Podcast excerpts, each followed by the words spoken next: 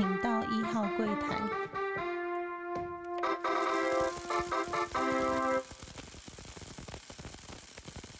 大家好，欢迎收听初一十五，我是主持人 Q&A。首先呢，在节目的一开始，要先跟大家做一个道歉的声明。那为什么这么快就有道歉的声明？主要呢，还是因为这段时间我发现，呃，前面几集第一个是比较低沉呢，然后心情上面不是那么的稳定。再来是加上工作，呃，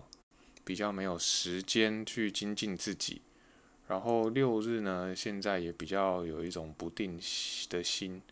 所以。时间上面比较难有呃静下来看书，然后或者看一些很多资料的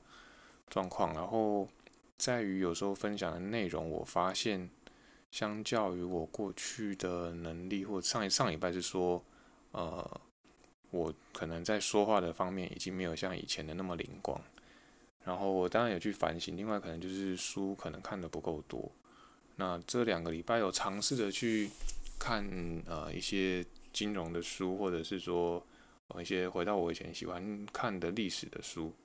或者是说最近是没有尝试看哲学的书啊。但是嗯看完到大概一个章节，可能就没有耐心再看下去。也就是说，嗯目前书好像心已经没有办法好好的看一些财经类的，因为这两周我挑的内容都比较像财经类的书。主要可能我觉得还是呃工作上面的时间比较长，导致说啊这些的资讯可能每天接收的比较多，然后在看的时候也相对就已经变得比较无感。或许它里面还是分享很多很重要的尝试，只是我可能觉得说哦我就把它看过去这样子。那我可能还是会试着去换一种类型的书来看，然后让自己有一些启发。那为什么会觉得说哦，我看别的书会有一些启发呢？主要是说我自己，因为本身早期是念哲学系的，然后后来却呃在研究所的时候是念财经，然后也在银行业工作了很多年。那转变这么大，也就是我自己的体悟，比较像是说，我觉得什么样的知识都是精通的，所以。我不会限定自己，就比如说书或看什么书，或者是说学习做什么样的学习，或者说甚至分享要做什么样类型的分享，什么本科就一定是本科。对我而言，呃，大部分的知识都会是一本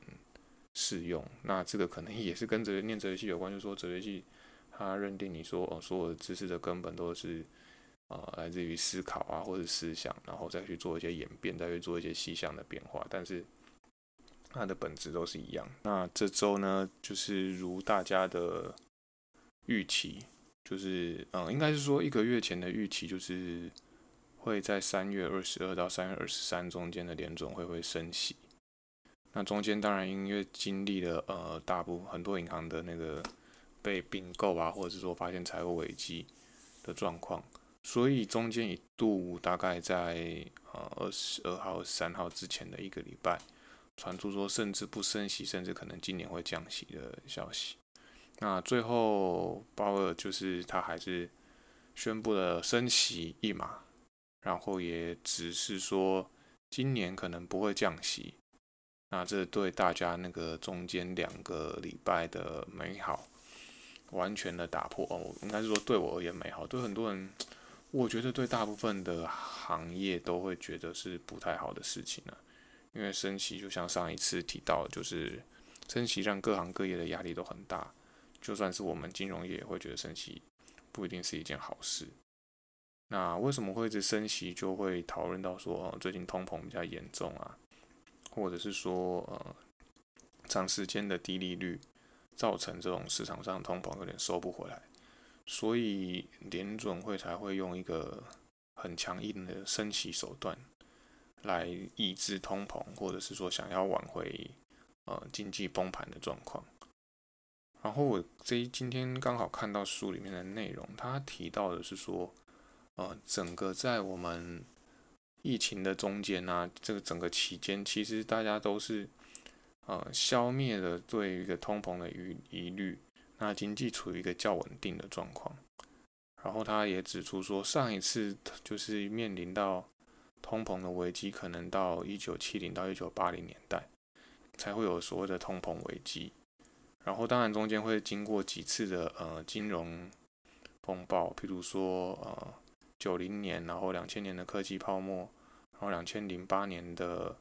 呃真正的雷曼兄弟倒闭之后金融海啸，然后一二一二一三年的欧债欧洲主权债危机。但是都没有引起呃，就是大量的通膨或是大量的升息的状况，甚至在这近十到十五年中间，大部分的时间都是疯狂的呃印钞票，然后量化宽松，然后再做一些灾后的购回，导致说呃从去年开始两二零零二年的。三到四月发现说，诶，可能有一些通膨的疑虑之后，就再也有点收不太回来。那回到故事的原点，就是说，诶，作者提到说，这等于是说这几十年来，我们都没有面临到通膨的危机，或者是说比较严重性的通膨的状况。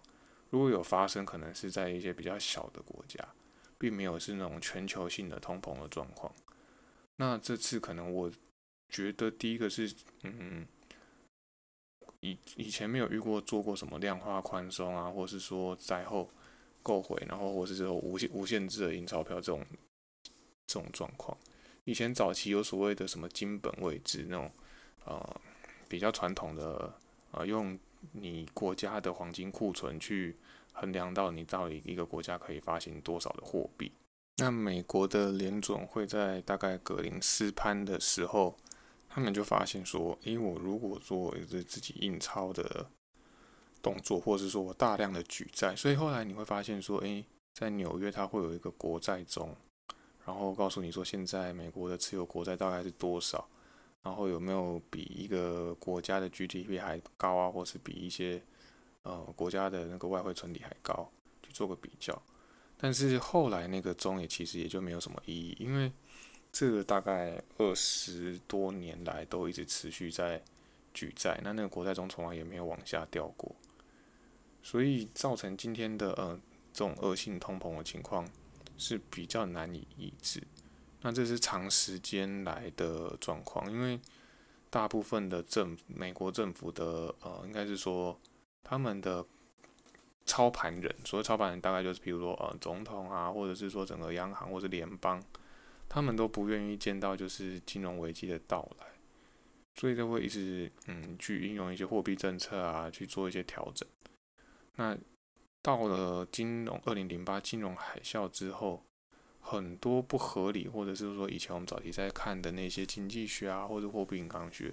很多现象就已经不是用供需啊，或者是说。呃，一些呃量化的概念可以去做一个评定，譬如说哦，殖利率呃会是负的啊，或者是说你一个石油的期货曾经发生是负值，这在过去都没有发生过的状况，所以这种全新他们自己呃制造出来一个新的货币银行学理论的时候，并没有任何东西可以去验证它，所以都要必须等到呃事后去。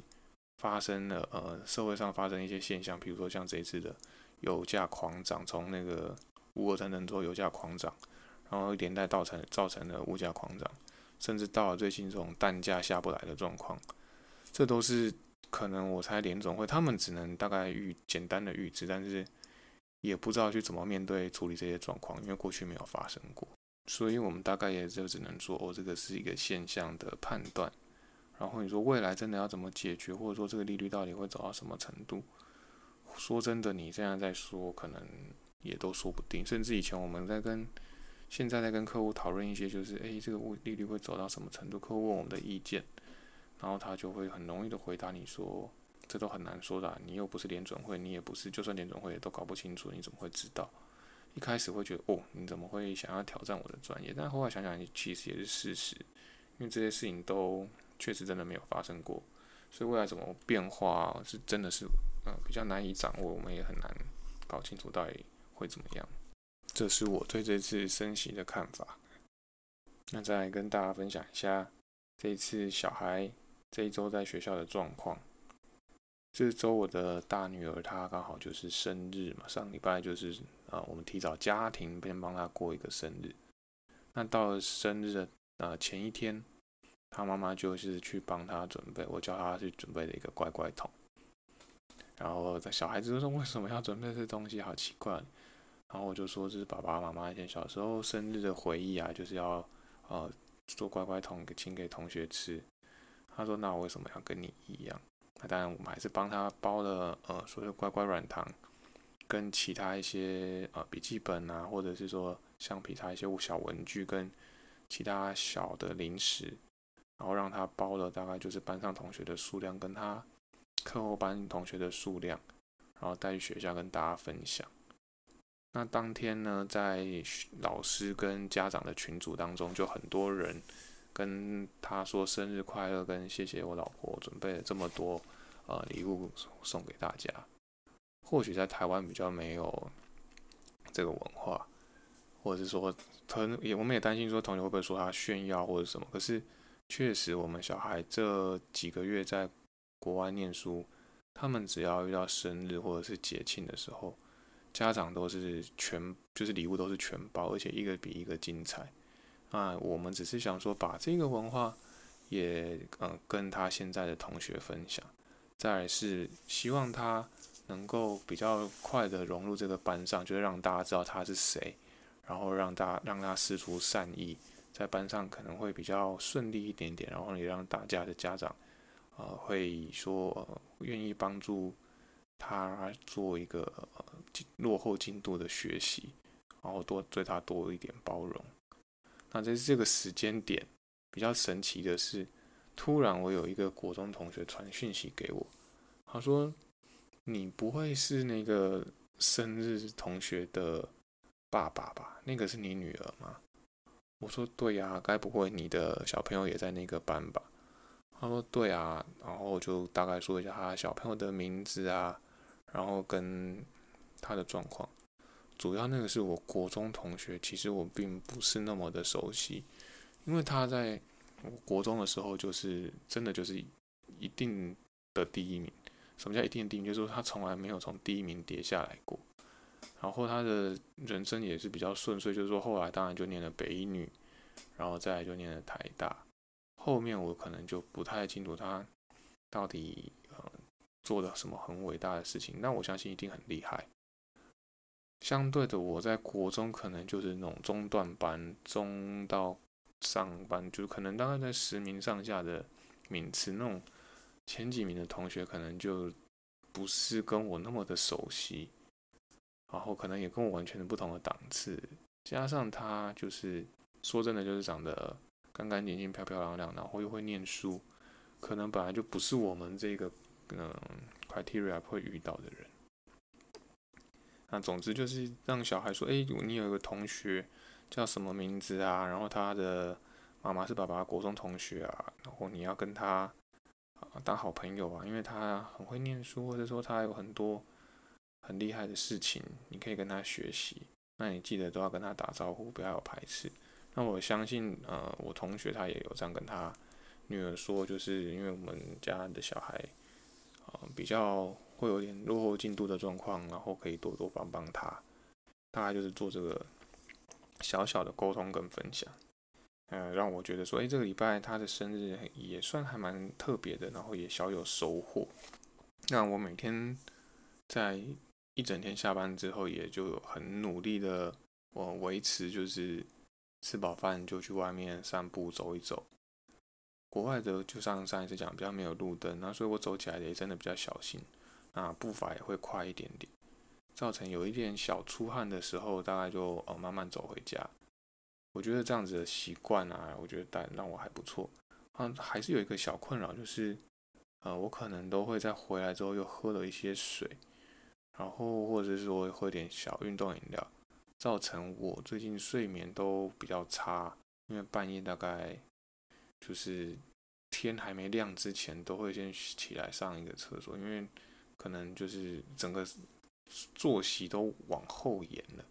所以以前或许可以很容易的睡过夜，到现在就是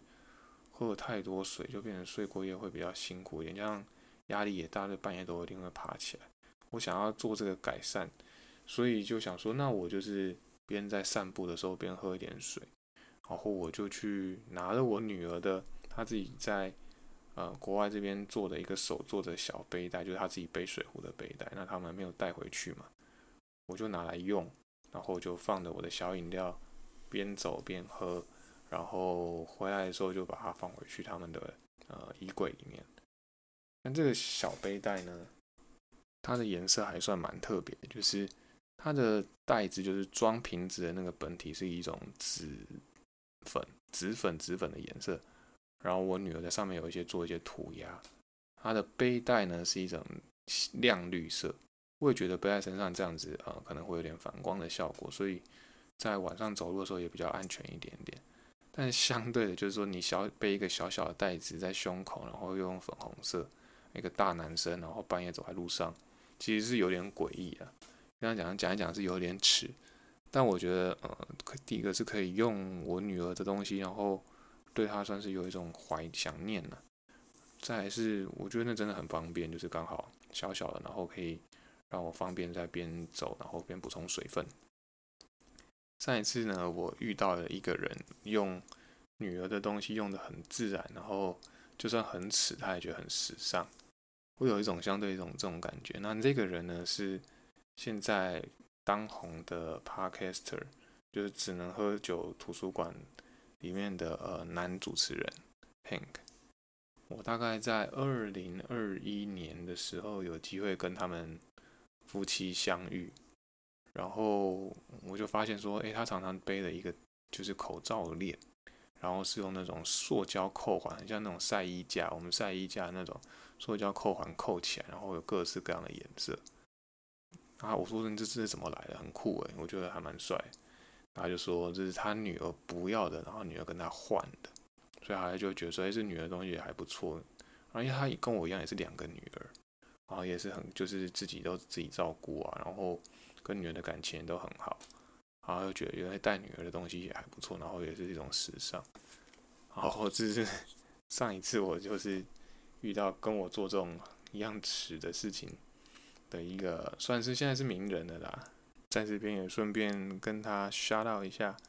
或是算偷偷的攀一点关系。这一周就到了周末，周末的时候呢，早晨的时候心情有相对比较低落一点点，主要是可能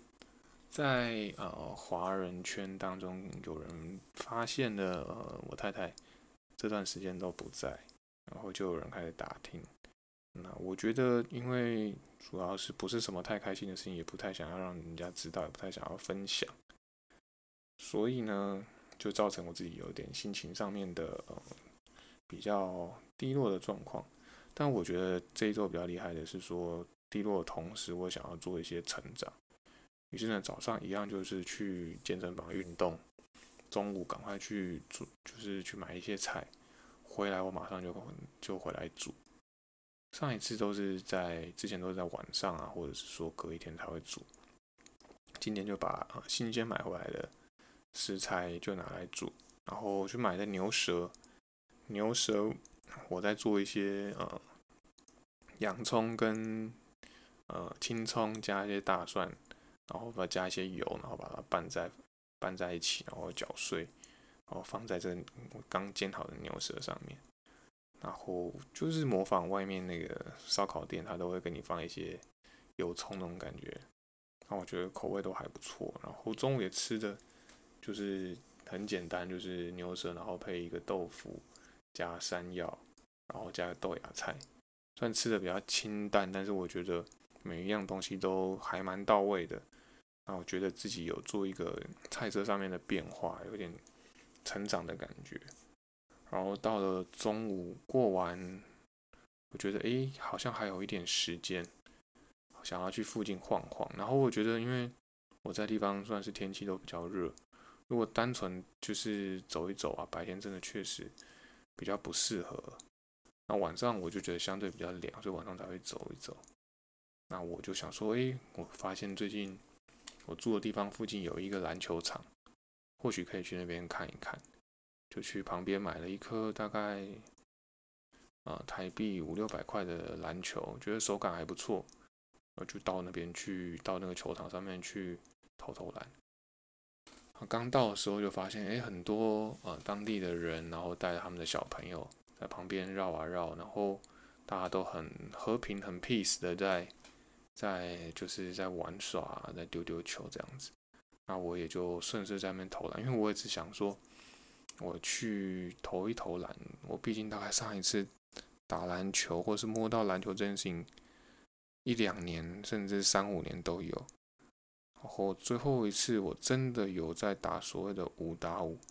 可能是在我女儿大女儿刚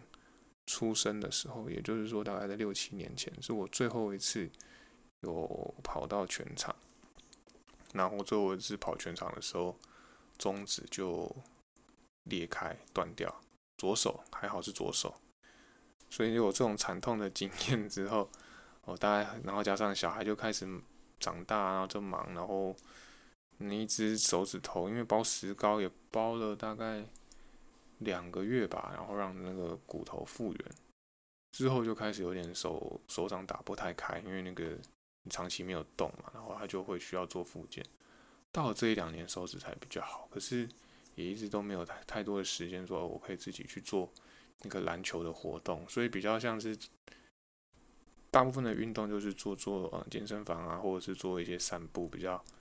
啊平静的工作，或者是短时间可以完成的。像这种剧烈的运动，对我来讲已经很久没有发生。那我觉得今天就是在那边投投篮之后，突然他们当地的人就说：“哎，你要不要加入我们五打五啊？他们等一下我们是第三队，这一场场上这一场打完，我们就可以加入了。”我这个人就是很直觉，就会说好。然后当我说好的时候，大概有十分钟的时间，因为到下一场还有一点时间，我整个人都想说，我要不要走了？我要不要跟他说抱歉，我该回家了？但又觉得这样很丢脸的，他也刚找你，你就跟人家说要回家，真的太丢脸了。于是呢，我就跟到最后，然后也是打了一个十五分吧，就一球一分打十五分的比赛，然后最后是小输一分，然后。我可能真的完全跟不上人家的步伐，就是在后期前几分钟，就是前得到十分以前，我们都还算是领先，然后到最后还发现我真的跟不上人家的脚步，然后就被大家压着打，然后防守也一开始都有守住，所以哦没有太让太多队友在我手上就面前这样子虐杀的那种感觉，但后期真的就是呃人家轻轻松松就可以得分。觉得自己很很丢脸，然后也跟这些当地的朋友就是说说一声抱歉。然后我觉得主要是说我做一个很多年很多年都没有做的事情。后来当然就是上气不接下气啊，就打完一场我就跟他说抱歉，我要先走。真的还是跟他说抱歉，我要先走。但至少我真的完成了一场比，就是十五分的比赛，觉得还蛮有那种回忆的感觉。加上好像跟以前打球的感觉没有差太多，但或者真的老了，就是体力有差，但身手也没有以前矫捷。本来以前就不矫捷，现在算更不矫捷，只能尽量就是用一些经验的，然后让这个球队能继续。因为必须是团体的运动，你可能用一些方法或是帮助，不一定要真的自己做一些很高招啊，或者是很花俏的一些动作就可以。呃，帮助球队这样子。之后我发现全场上面，他们都用讲自己的地方方言，也就是不是讲我所谓平常比较嗯熟悉用的，比如说英文啊，或者其他就是普遍大众的语言，他们都用自己的呃种族的。我才发现哇，原来场上大概三十个人，就是要运动的人，要打篮球的人。只有我一个可能，就是讲主要主要的语言是中文，然后次要的语言是英文，在跟大家沟通。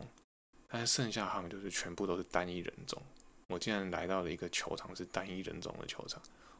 那唯一第二个人种是我，或者是后来到发现说哇，然后越到了傍晚人越来越多，然后就一车一车的载过来，我发现哇，还好我刚好要走了。不然我可能会真的变得很突兀、很突的人啊。然后如果像第一场可能打的还好，有一些小缺陷。如果再打第二场完全跟不上，那真的超丢脸，可能会，我相信可能会被到霸凌的地步了。